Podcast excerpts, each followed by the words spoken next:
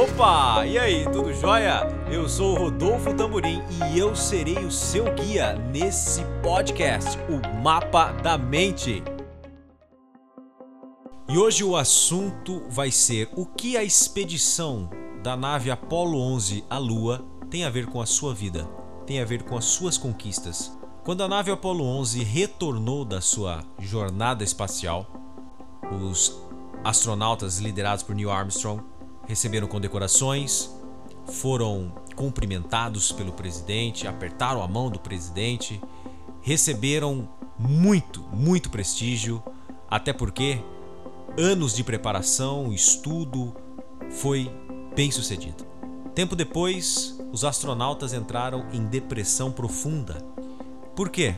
Porque o que mais vale? O que é a vida?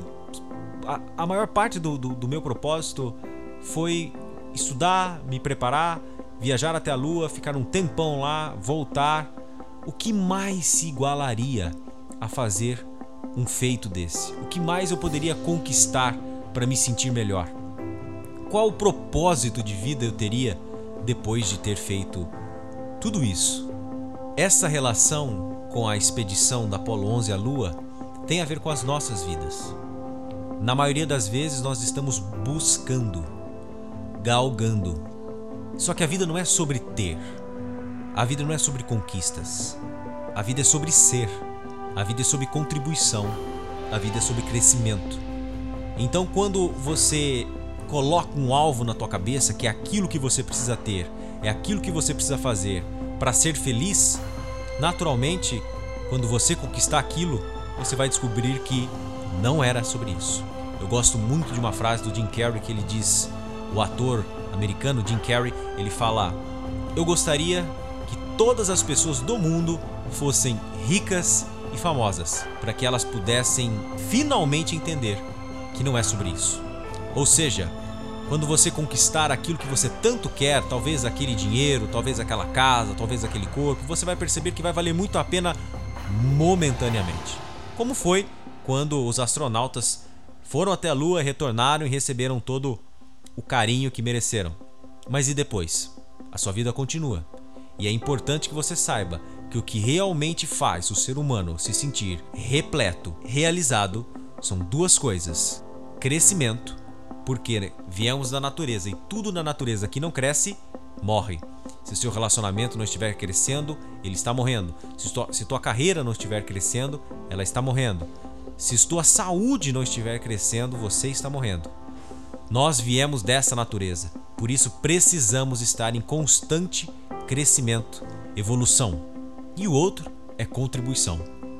Nós estamos aqui, a vida não é sobre mim ou você, a vida é sobre nós. Como eu, você, podemos deixar a vida dos outros melhores, causas que são maiores que a nossa.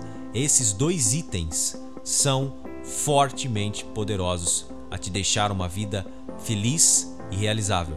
E não em buscar em ter, em conquistar somente os objetivos. Isso sem dúvida vale muito a pena, nós precisamos disso, mas não podemos depositar a nossa felicidade nisso. Isso vai trazer estados emocionais de felicidade, de contentamento, que são momentâneos.